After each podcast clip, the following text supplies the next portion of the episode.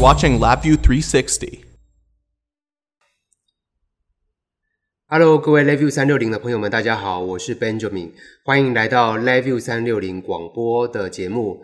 呃，今天的广播我们想要邀请到的是资策会的讲师李厚君先生。大家好，我是李厚君，然后我叫 Isaac。那非常荣幸今天来能来跟大家分享一些这个有趣的一些题目，这样子。嗯，是李厚君呢，他呃后军对、嗯、厚君呢，他在那个资策会是专门在教授一些跟 AI 然后机器学习然后爬虫呃相关的课程。那据我所知，呃后军他是呃台大电子所毕业的，对不对？对，没有错。对对，然后对，那就让我觉得很好奇啊，就是。电子所学的，好像跟 AI 或是资讯，好像、嗯、好像落差有点大。我的理解是正确的吗？对，没有错。其实呃，其实台湾的电电子或者是电机系呢，其实他所学的可能呢会稍微比较偏硬体一点。嗯，但是呢，其实。有一些课程，它还是有一些软体的课程，嗯，所以我们有很多同学，如果对于呃软体有兴趣的话，他会去比较 focus 在那边那边的这个课程。那当然，在未来就业的时候，也会往那个方向转。嗯，但是可能大部分的同学的确就是往 IC 产业啊，像是台积电或联发科这种硬体的产业去发展会比较多，没有错。嗯对，IC 产业的意思是指说，像是 IC 设计这样子的这样子的一个工作范围吗？对，没有错，就像我们手机里面的晶片啊，那那晶片里面的这些电路啊，然后可能这个 WiFi 的晶片啊，可能四 G 的晶片啊，这样这样的一个这样的一个设 IC 的设计的产业这样。对哦，OK OK，所以你算是你们班的，就是你们实验室的，就是比较异类的吗？因为你走的是就是关于资工，然后呃 Machine Learning AI 相关的。对，其实我在我们的算是所里面算是很比较特殊的。嗯嗯。哦，我们所是呃，刚好在电子领域里面是比较偏软体的那一部分。对。那哦，我们所那时候在研究的题目呢，它是一个很呃电竞很新的领域，叫做 EDA，叫做 Electronic Design Automation。嗯。哦，电中文叫做电电子设计自动化。那这个领域在干嘛呢？就是说，例如像说，很多时候我们现在的这个 IC 的晶片啊，手机里面的晶片非常小，对，里面常常要摆很多的电子元件，嗯，但在摆放那么多电子元件的情况下，常常会有些问题，哦，包含是说你有些电子元件都摆在同一个地区，可能会过热，或者说电子元件有时候摆太近，会有一些电磁波的讯号的干扰，嗯，这些它会有很多的限制。那基于这些种种的一些困难的因素啊，所以他们常常都需要有些软体的人才来去帮他们写一些工具，来去辅助他们去设计 IC。嗯。而我们这个 EDA 组呢，常常就是在去写这个软体工具的那个组这样子。是。所以它是一个电机比较新，然后也比较少人知道一个领域这样子。但后面其实都在学软体这样子。嗯嗯。对。所以写软体，呃，就是你要用呃现有的电子的知识去设计 IC 元件，嗯，然后并且把它自动化。对，没有错。所以，呃，理论上来说，就是你设条件设定好了，它就帮你自动跑出一个最佳解，对不对？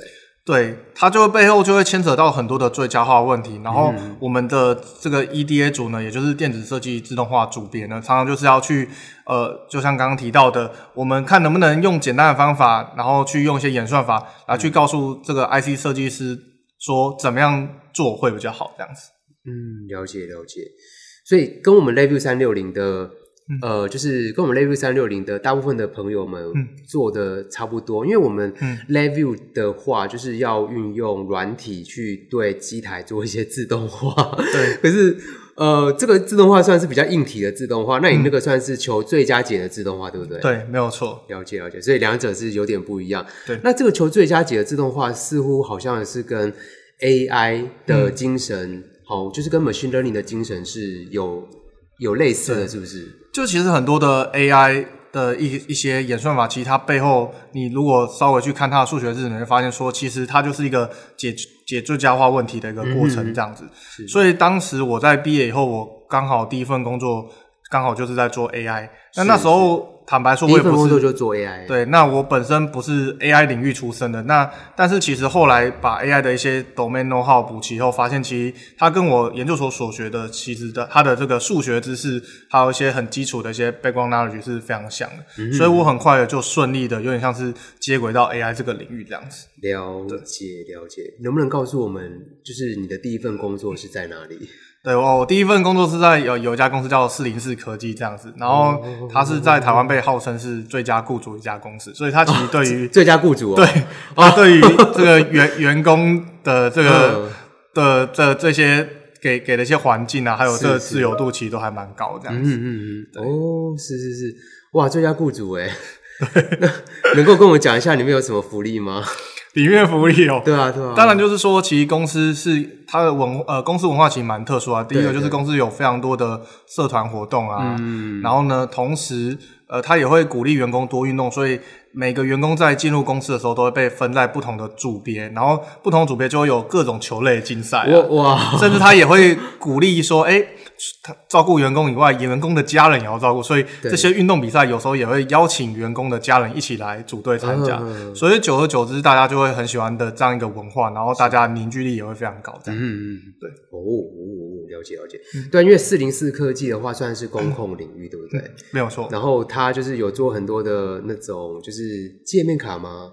嗯，他们之前有做一个是呃。是 Serial to Ethernet 的那个桶，就是说，以前传统有一些 S 二三的 to Ethernet，对，就是以前我们公控很常用，没 错没错，就是因为以前有些老旧机器，他们没有没有 Ethernet 的孔，对，他就要必须用旧的孔转成 Ethernet 的孔，这样，没错，对，然后他那时候就有做出这条线，然后那一条线也是呃非常的爆红，然后然后让公司成长非常快的一个产品。了解了解，哦，对啊，就是因为。产品这种东西，你要让它全部台湾是不可能的。对，而且旧的规格你只能够继续沿用。嗯，对，所以呃，所以旧的规格是不会死掉的，你知道吗？就很像说，呃，PCI 转成 PCI Express，可是 PCI 还是还是活了很久的一段时间。没错，没错，它不会死。你然后我前几天看到有一个。美国的好像是保险业还银行业，对，他要争那个 Combo 工程师，就是 Combo 是一个程式语言，对，然后时薪超高了，因为现在实在太少人会写，已经变成稀有动物，稀有动物了。所以其实有时候科技它不断在演进，但是有些东西它并有些领域它并没有迭代那么快，是，这时候我们还是需要有些旧旧的这些工程师啊，或旧的这些技术去。Support 跟 maintain 这样。呀呀呀！据我所知，四零四科技它呃跟研华是就是性质有点重叠，嗯、都是做公控产品的。对，嗯嗯嗯，了解。那所以像四零四科技也有卖什么工业电脑之类的吗？有，因为在后期四零四科技它呃越来越呃长了越大，所以它开始各个领域开始有涉略，不只有包含。呃，刚刚说的 Serial to Ethernet 以外，还包含了有线网络、无线网络。嗯，哦，有线网络可能就是像 Router、Switch 啊，然后无线网络就是 WiFi 四 G 啊。嗯，然后后期有做到工业电脑，也有做到 I/O，就是那些那些那个 I/O 的界面这样。是是是，都了解了解。后军，那所以啊，就是你在四零四科技，但四零四科技主要都是做就是公控相关的产品。对，那关于那你现在又做 AI，嗯，那关于 AI 之于工控领域，嗯、呃，据你所知有哪些的应用？其实 AI 在工业领域有非常多的应用哦。嗯，那其实最直接也是最常见的就是所谓的呃瑕疵的侦测。瑕疵，因为很多工厂里面，他们可能是制造业啊或传统产业，对，他们都会有一个终端的一个实体的商品。嗯，那这些商品呢，常常在制造完要准备送出去给客户前，他们会用人去筛检，说他们制造出来的东西有没有瑕疵。嗯，这时候其实我们可以借由 AI 的影像辨识去。呃，去筛，那这样子对工厂来说，它可以减少一个人力，这样子。嗯，对，那这像这是最常见的啊。那当然还有很多其他应用，包含了像工厂里面的一些排程的优化，我怎么样配置人员，然后怎么样让这个整个流程更顺畅，然后来让整个产能的效率提升，这些也都是 AI 可以做得到这样子。嗯，哦，所以呃，除了呃，也就是说，你刚刚讲到就是瑕疵检测，比如说像是电路板之类的吗？对，电路板的瑕疵啊，或是它，或者说焊错之类的。对，例如像说，如果以电路板的那个例子来说的话，嗯，像很多厂商他们都会用那种机器手臂去把电子元件放在电路板上面。是，对。但是机器手臂毕竟是实体硬体的东西，所以它有时候转久啦，常常会有一些偏偏差。对，所以它久了就会有时候会摆不准。是是，摆不准，那当然电路就会不好啊，就是瑕疵品。这时候我们可以在旁边再用 camera 去照，说它到底那些角位有没有摆准。了解。它就是一个可以增加良率的方法。这样。嗯嗯。OK，增加良率的方法。所以那这如果是用 AI 来做的话，就是。等于说是全检吗？还是也算是抽检？呃，其实其实是可以全全检，就是说你在每个、嗯、每一个产线上面的要筛的那个环节去去直接用 camera 随时 real time 去侦测这样子。嗯嗯嗯，了解了解。可是嗯，可是关于就是呃 AI 之余就是瑕疵检测这一块啊，嗯、就是之前听人家说，呃，需要有非常多的资料才能够训练 AI 来做瑕疵检测。那如果说是以这样子的应用的话，大概需要多少的资料量才能够顺利正确的做出这样子的演算法跟模型？对，这个其实这个问题没有一定的答案哦。嗯、就是说我们常常说说资料量够大够多，对、啊，才可以去让 AI 去学习。对啊，到底是多大多多？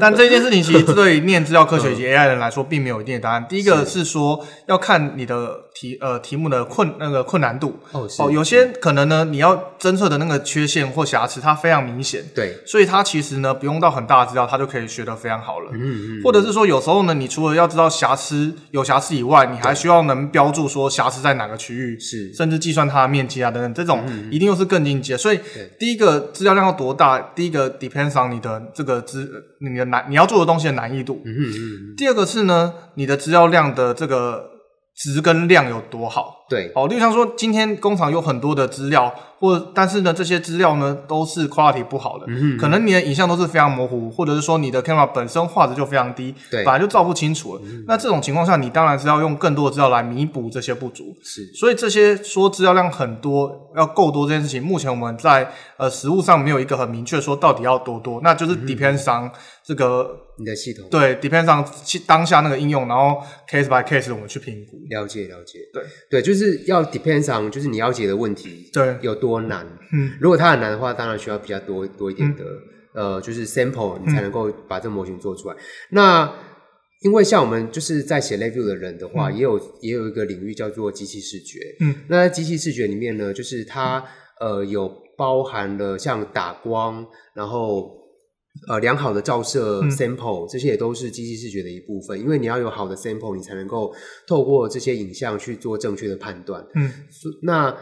据你所知啦，就是如果说、嗯、呃，如果说在呃影像品质够好的情况之下，嗯、那你听过需要最多数量的呃 sample 大概是多少个 sample？如果是影像的话。嗯影像化基本上有点强人所难。现在大部分的问题 其实都解解的蛮成熟了。是是。但是如如果是这比较难一点的，因为像说我之前有听过有些那种这个玻璃厂商，他要去他要去做，就是有没有被刮，他们出产出的那个最终的玻璃有没有被不小心被刮到？对对。他那个其实很不明显，有时候人要看也要很仔细。是是。那种的话，通通常我觉得都要到万万等级以上的数量级万等级以上。嗯嗯。那除了万等级以上，他们还中间过程中还要有很很厉害的。这个计算机视视觉工程师，他去做一些很克制化、特殊、很特克制化处理，嗯、他才有办法做得出来这样子。了解了解，对，所以就是呃，就是上万张上万张照片，然后过程中还要用很特殊的一些演算法去处理。了解，它通常都会是变成根据厂商再去克制化的演算法这样子。是是，对。就据我所知，这个机器视觉啊，嗯、就是或是 AI 深度学习，嗯，针对影像的处理啊，它的最大特色就是在于它能够，嗯、呃，能够利用这个深度学习的演算法，找出人类看不出来的维度，嗯，的资讯，嗯、然后并且根据这些资讯去判断是 NG 还是 OK。对。对，所以可能我们用传统的。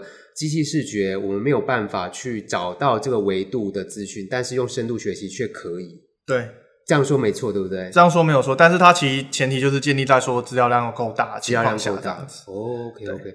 那除了做影像，就是在公共领域的影像相关的应用之外，嗯、还有没有其他的应用？你刚刚还有提到一个，就是呃，就是你刚刚还有提到另外一个应用。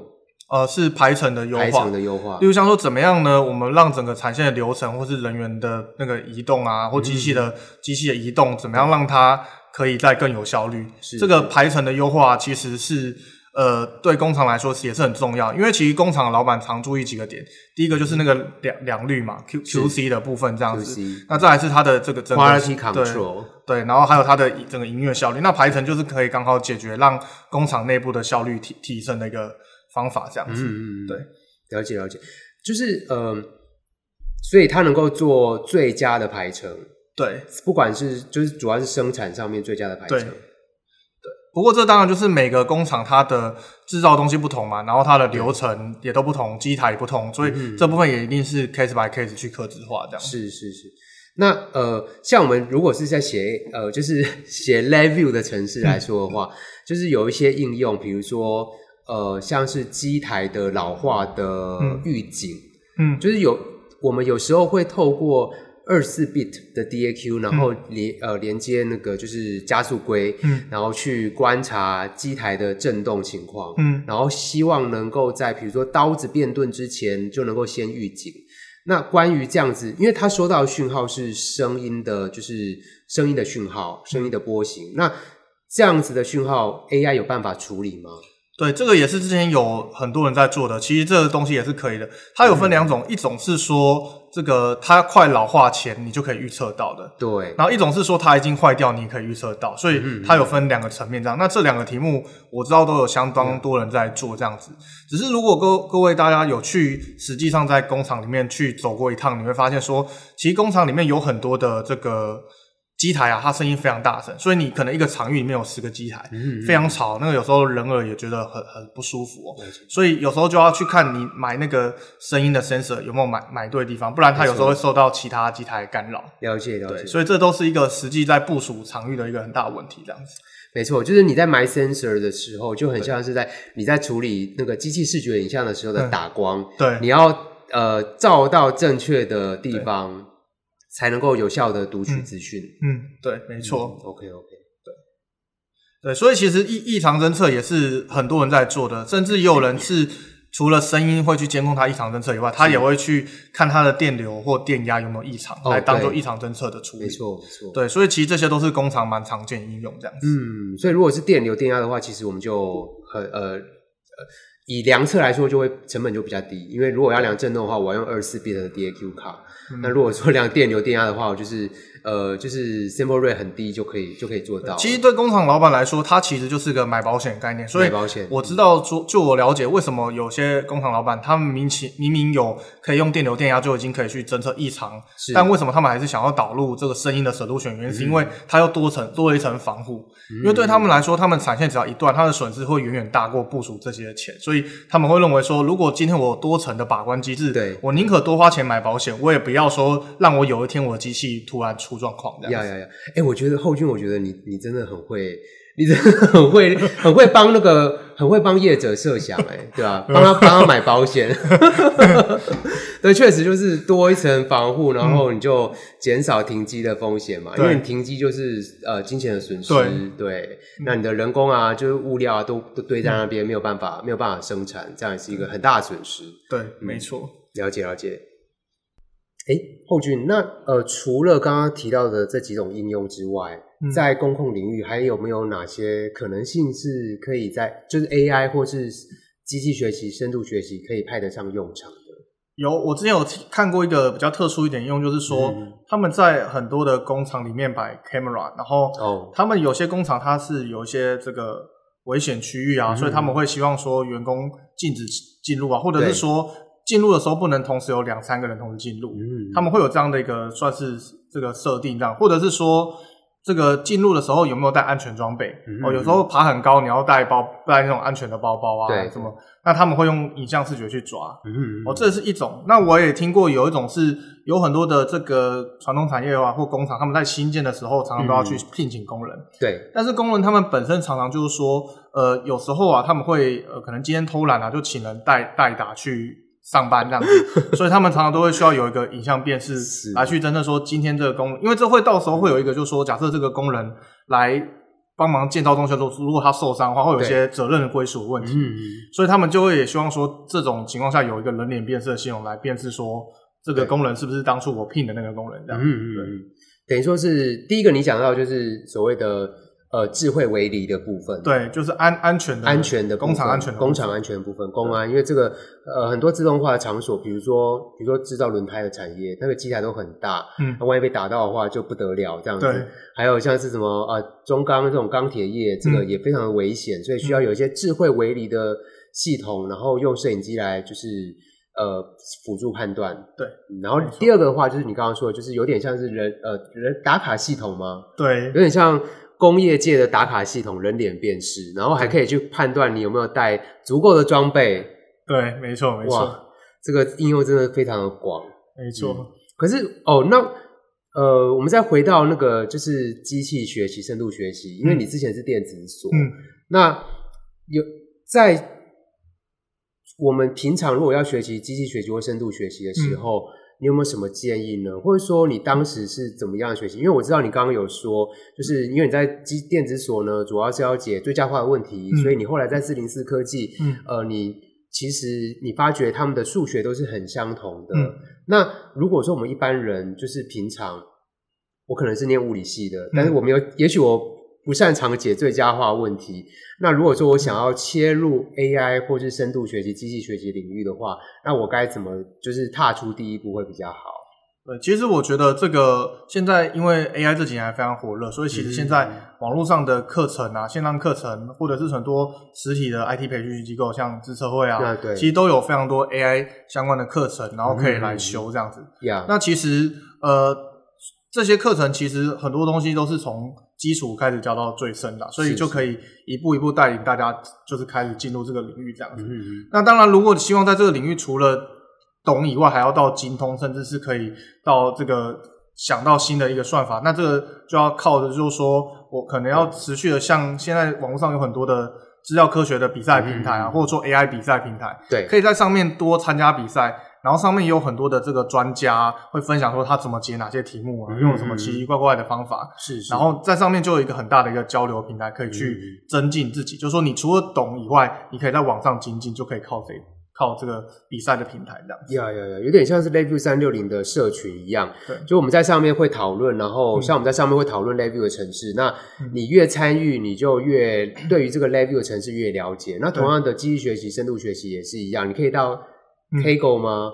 对，到 Kaggle，对 Kaggle，然后这样的平台上面去参加比赛。那、嗯、呃，你遇到的状况越多，然后你又去这个平台上面就是参与讨论，嗯、你就会学到更多，对不对？没错，没错。等于说是一个教学相长的概念。对，其实世界上就是有很多的专家都会在这这类的平台，不管是 LabVIEW 还是说 Kaggle 上面啊，在不同领域都有类似这种讨论的呃论坛啊或平台，上面都一定有一些这些知识是可能平时教科书没有写，但是是各个专家脑力激荡，然后呢得到一个新的一个新的结果这样。没错没错，哎，我那时候在，我那时候在建立呃 LabVIEW 三六零的时候，就是我就是有个信念，嗯，就是。别人已经做好的东西，我们就不用再浪费时间再去重做一次。嗯、就是我们，嗯、呃，就是人，你知道，人类的人类的文明进步是有一、嗯、呃，就是呃，需要一点一点、一点一滴的去累积。嗯、那人的寿命又又很有限，嗯，所以如果说我们可以站在别人的肩膀上面，然后比如说从别人写的框架，然后我们再去做更进一步的创新，那我们就可以让呃加速科技的进展，这样子。所以其实。都是同样的道理，对，没有错。其实现在很多软体的，呃，一本是它是商业化的一个商品啊，嗯、要付费的这种软体，嗯、其实他们很多都讲白一点，他们其实也是一个拼装车的概念，就是说他们拿了各式各样的 open source，那当然这些 open source 可能是允许他去商业化的 open source，yeah, yeah, yeah. 然后他把它拼装成一个商业化软体。那基本上现在的所有的软体，很少有看到有人是从无到有去开发。通常真的，哦、通常真的要从头到有去开发，通常都是最核心的技术。那其他的外围或周边，其实都还是用现有东西，用拼装车的形式去把它拼装起来，没错，然后变成一个完整的商品这样。没错，没错，没错。像像呃 Windows，像 Windows 作业系统里面就有非常多的小程式，比、嗯、如说小算盘啊、笔记本啊、踩、嗯、地雷啊之类的，都是一个一个的程式这样子。嗯、对，然后刚刚侯军讲到的就是 Open Source 的部分，就是这点其实要蛮要蛮看这个 Open Source。这个 library 它的授权范围，如果它呢是一个就是呃要它可以让你使出，如果它要求你你如果使用它的 open source 去开发的话，之后呢你的产品也必须 open source 的话，那这个就是一个、嗯、呃这个就是一个 CC 魔咒咯，对啊，嗯、这个就是又有一个商业化考呃很多公司就要考量说，到底它这一段东西它 open source 以后对它核心的业务来说会不会有受影响？那如果受影响的不会很大的话，其实呃是还好，就变成说它变成多一条产品线，然后这个东西他又觉得说没有那么的呃那么的机密，那么的核心，嗯、那就还好。对，那的确这是一个商业化考量，这样。是是是，但核心的部分就是要呃自己的自己的 know how 在里面，自己的 IP 在里面去开发的。对，没错。哇，我看你这样子，我看你这样子，呃，关于。商品啊、嗯、，open source 啊，然后制作一个产品啊，很有心得哎。嗯，还好啊，就是因为其实后来这个念研究所的时候，其实自己坦白说没有很认真在做研究，但是都一直在动手做，做了各种呃物联网的东西啊，或者说软体的开发。那久久而久之就开始比较去了解说到底。公司怎么样把一个产品雏形一直落地到真实的商品？是是是，对对，因为后军他其实在他本刚没有讲，刚刚没有讲到，就是他在电子所的时候呢，就是常常去打呃物联网相关的比赛，嗯，常常去打物联网相关比赛，嗯、然后这个过程当中呢，认识了非常多的人，然后组结呃就是认结识了许多的创业伙伴。那从电子所毕业之后呢，在四零四科技，嗯，然后。从四零四科技离开之后，嗯，现在是创业，是一个公司的老板 CEO，对不对？对，现现在就是自己出来创了一家公司这样子。嗯、那主要的业务就是在帮大家去呃不同的领域去导入 AI 这样子。因为其实现在很多的呃中小企业啊，他们其实也都想要去尝试看看 AI 科技能带给他们什么样的额外的价值，但他们有时候会找不到这个进入的点。那这时候，嗯、呃，我们这种新创的企业就有机会这样子。对好好好，很棒很棒！你们公司叫什么名字？哦，我们公司叫那个和果智能科技。和果和果智能科技，对，和果智能科技，对。哦，哎，对，智能跟智慧到底差在哪里？为什么有的人用智能，有的人用智慧？呃，智能我觉得比较像是对对岸的说法，然后智慧反而是比较听那个。台台湾比较常常来说是智慧这样子，是是是，所以其实有时候这个算是，但其实两岸的对对，然后两岸的用语有时候也不同，像台湾叫做资料，呃，但是对岸其实叫数据，所以你你如果去可能对岸演讲啊，你跟他讲资料资料，他会一堆黑人问号，你要讲数据，他才听得懂。嗯，这是我曾经的切身之痛，就是我有一次刚好有机会到一些对岸的一些地方演讲，就我一直在讲资料资料资料，然后下面的有一堆。疑惑的表情看着我，才发现 原来他们要说数据，他们才听得懂。哦，要说数据才听得懂，对对。哇，那所以你也曾经到对岸去演讲过？对对对。所以哇，所以你的演讲经验是不是非常丰富？就是两岸三地，然后到处跑，然后到处演讲，是这样子吗？就刚好因缘聚会，呃，去年的时候有一些机会，所以就到了对岸的杭州去演讲。哦，是是。对，那那时候坦白说，对我来说冲击蛮大，是因为其实呃。第一个当然就是说，包含双方的用语其实不太同啊，我我真的要很适应这样子。对，那第二次当然就是说文化也不太同，就是说，呃，在对岸演讲，他比较像是说，呃，他们会很想要把这个讲师所有的 know how 都学起来，所以他们会非常的积极发问，甚至他很希望说你能给他电子版讲义啊。哦，那那对，那但是其实据我了解，就是说。因为可能对岸比较没有这种 IP 的保护的概念，嗯、所以他们常常拿到讲义就会在网络上上布，所以这对于一个讲师来说，或者是演讲者来说，会有一些风险。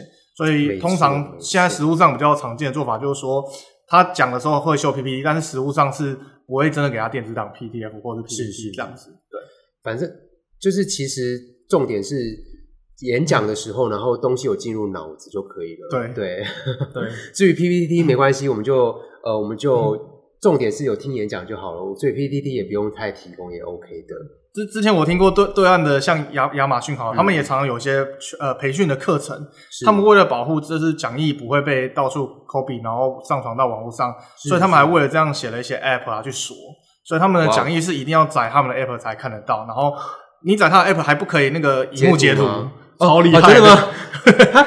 可以这样子哦。我那时候。因为我那时候就很好奇，问我那个，哎哎不对，那我如果拿另外一只手机来照这个荧幕，那那真的就没办法，那就没办法了。对啊，但总是会有，至少就是多了一层机制啊。哦，是是，就是说他们这样的保护方法，不然的的确这个防不胜防，只能说我们尽量能保护，就是这些教材啊或 IP 的。嗯，就是 就是我们尽量保护，但是如果你真的要取得的话，其实就能够证明呃。他的动机是，就是为了要取得，而不是不小心，对，不小心取得的，对对。呀，不过这这真的要注意，就是 IP 的部分，对。啊，因为像 LabVIEW 三六零在草创的时候啊，就是在对岸也有 LabVIEW 相关的社群，然后呃，其实，在 LabVIEW 三六零创立的时候，蛮多技术文章都是我写的，嗯，那我就发我写的话，我就会呃操作操作 LabVIEW 软体，然后操作过程我去截图下来，嗯。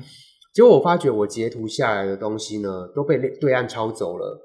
而且对岸的论坛他还很厉害，就是他会在你他只要一上，他只要他自己上传图片，他在图片的右下角，嗯。或是图片的任何一个地方，就会说本站原创。就搞得好像是他们原创一样，然后其实是他们去盗别人的东西，所以这个就是对，就会有这个问题。那我不晓得现我不晓得现在呃对岸的情况怎么样这样子，因为我现在是我现在已经就是处之泰然的态度，就是要要重点是知识，重点是创造知识。那至于怎么累积的就，就嗯。就就请大家去加油，这样子，对吧？啊，其实很多科技它让我们人类更方便，但是也因为它传传传传递的成本下降非常快，所以这种 copy 就会很泛滥。像以前。我们最早不是有什么听音乐，然后我们就会听那些盗版的音乐啊，对对对，因为它就是变成资讯越来越发达，我们的成本越来越低，所以就很容易会有盗版的各种各种形式的 copy 这样子。我觉得这是科技。是。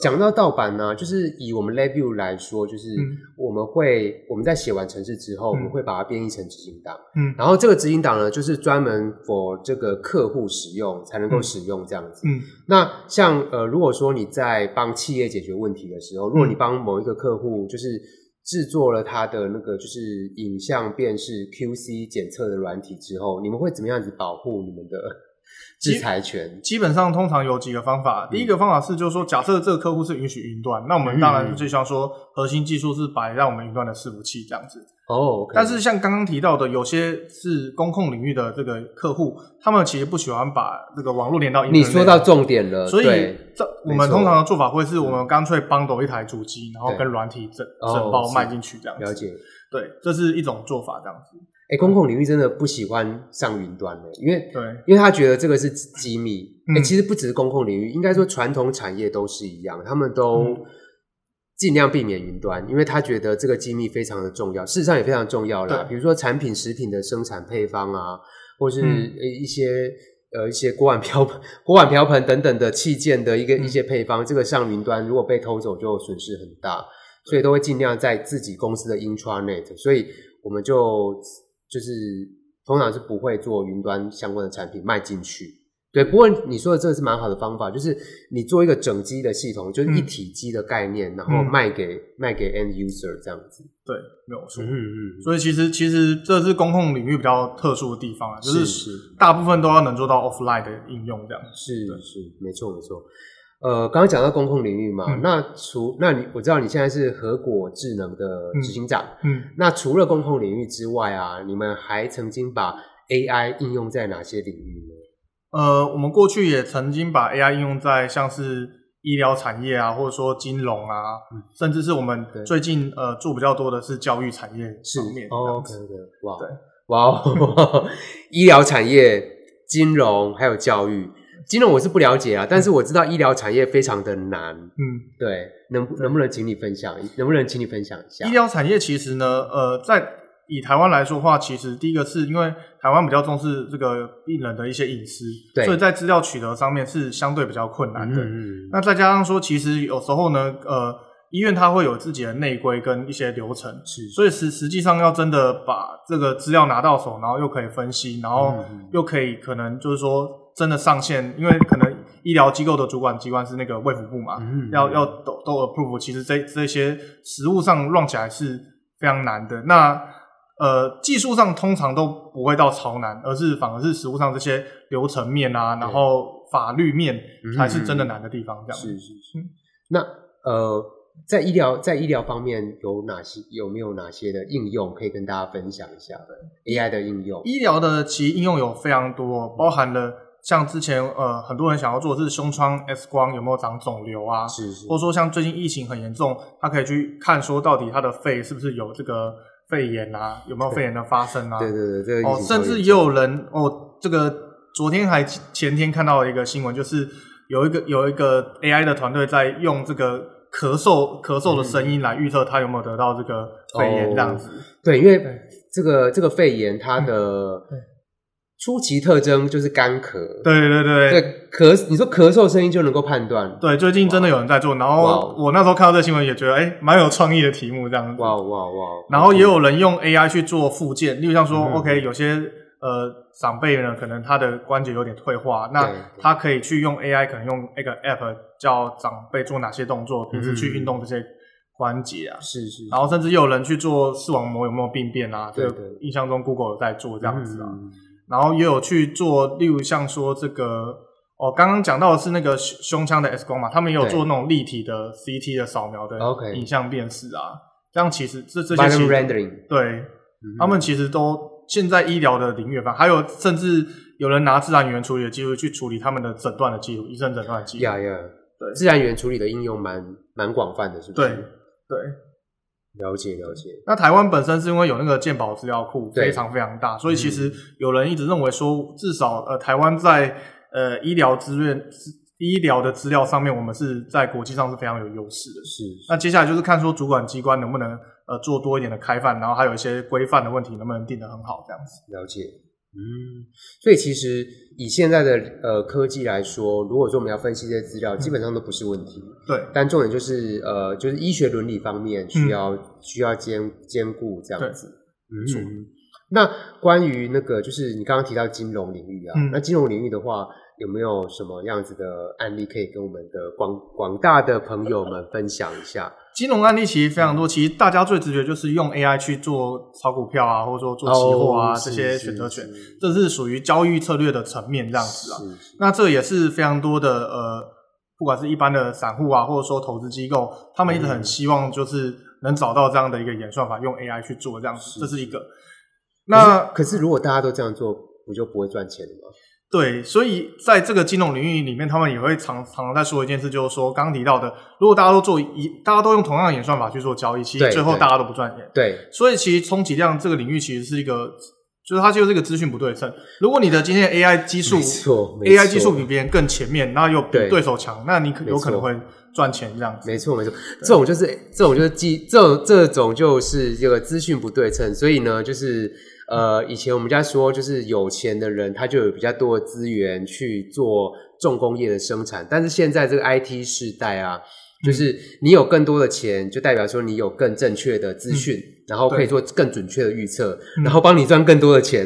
嗯、哇，这又是另外一种不对称的循环了啊！这个太黑暗了，这太黑暗了。没有错。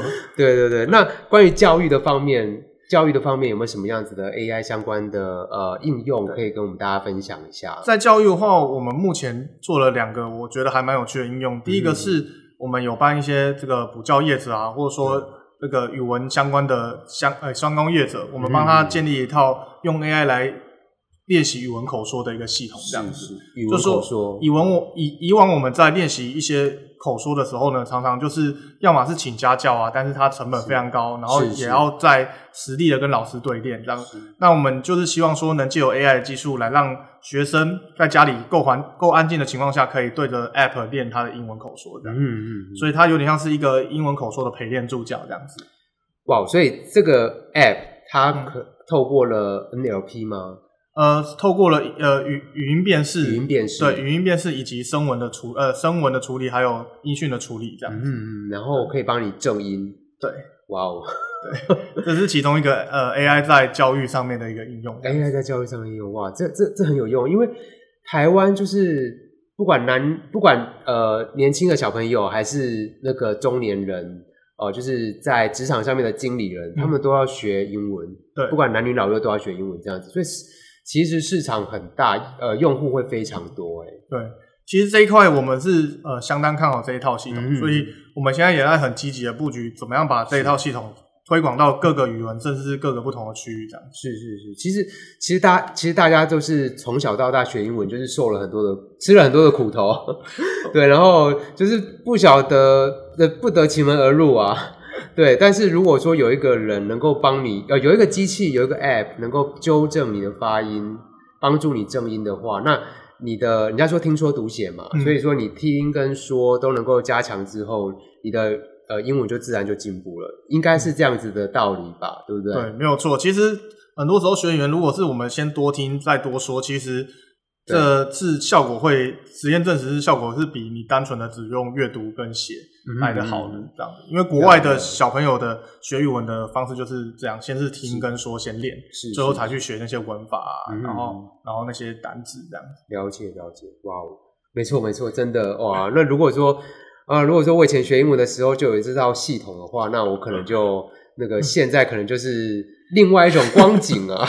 对啊，现在还不迟。哎，所以所以说所以说这个科，我们说科技真的是造福人类的。嗯，对，所以你研发了一个好的科技，然后帮助现在的小朋友，然后或是其他人能够更有效率的、更有效率的学习，那他们就可以把节省下来的时间再去做其他更有创意的发想。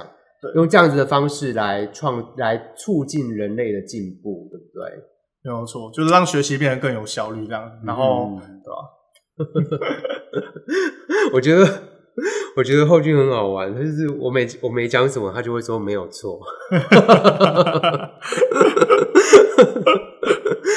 呃，对啊，那嗯、呃、，OK，所以呃。关于刚刚我们聊到很多，哦，从你的从你在念研究所，然后后来工作，然后后来创业的过程，然后还有以及就是你怎么样子学 AI，怎么样学 machine learning 这样子，然后还有就是你也分享了一些，呃，你也分享了很多在公控领，呃，AI 在公控领域，在医疗，在呃银行、金融，还有在教育方面的应用，嗯，对，真的是让我们觉得收那个收获很多。对啊，就而且我觉得，而且我刚刚听到了你在，主要是我刚刚听到你在讲 AI 用于呃工业自动控制的方面，嗯，我觉得你真的很很会讲 哎，没有没有没有，哎，只是刚好接有接触到相关的业者，我真的我真的我刚我刚刚就是觉得，我刚哎我们这我听这个声音先过，对嗯。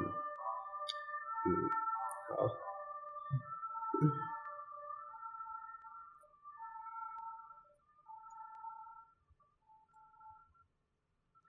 就我刚刚，我刚刚听你在讲关于这个 AI 应用于公控产业的、嗯、的这一套介绍啊，嗯，我说我说真的，我觉得后军真的超会讲的。就是我，我光在旁边，我我我光在旁边，我都很想要跟他买一套。可是，可是我不晓得我要买什么，我都我都觉得你你有什么卖给我好不好？对啊，对啊。那我们如果说网友他网友他自己的公司，嗯，本身有一些这样的需求，可以找你吗？因为、嗯、因为对，因为我们的网友都是属于工控工业自动控制领域相关的，嗯，不晓得你有没有服务过这样子的客户？如果说我们的网友有这样子的问题，他可以。可以询问你吗？可以啊，就是欢迎多多来谈谈，也不一定是说哦，我们一定要呃短期内达成什么样的生意上的合作，而是说我们可以互相交流，去激荡出一个新的方向，然后创造一些双赢的局面，这样子。对，我跟你讲，后军真的，他这样讲真的是一百分。哎、欸，没有说说真的啊，就是其实后军这样讲了，其实等于说是我们 LabVIEW 三六零网站的精神，就是我们透过各种不同的交流讨论。然后让这个产品，或者是让我们的 solution 能够更加的完美。那后军刚刚讲的也是同样的概念，就是即使现在没有一个、嗯、没有真正结论也没关系，大家可以互相交流，然后、嗯、呃找到一个可行的方向。嗯、因为后军他在 AI 跟机器学习这边有蛮多的有蛮多的经验，而且他本身也有在呃资策会的教研所担任。嗯呃，专任的讲师，嗯、所以他其实对于教学，然后应用都非常的熟悉。嗯、那去年我也跟你合作，做了一个、嗯、呃微软的 AI 的种子师资班，嗯嗯、哦，那堂课的也是广受好评。对啊，没有感谢大家的爱戴。就我我跟你讲，那个同学们真的，我那个那个同学们的那个意见调查表啊，嗯、就是每一每一每一张都写说后军老师很强很厉害，然后收获很多，这样子每一张都是这样子。对啊，嗯、还要再多努力这样子，多客气了，客气了，客气了。对，好，那那我们今天呢，就是很荣幸的邀请到。呃，合果智能的 CEO 后军老师、嗯、李后军老师来、嗯、呃，LabVIEW 三六零广播担任我们的嘉宾。那我们谢谢他，谢谢。嗯、那我们今天的节目就到此在这边了。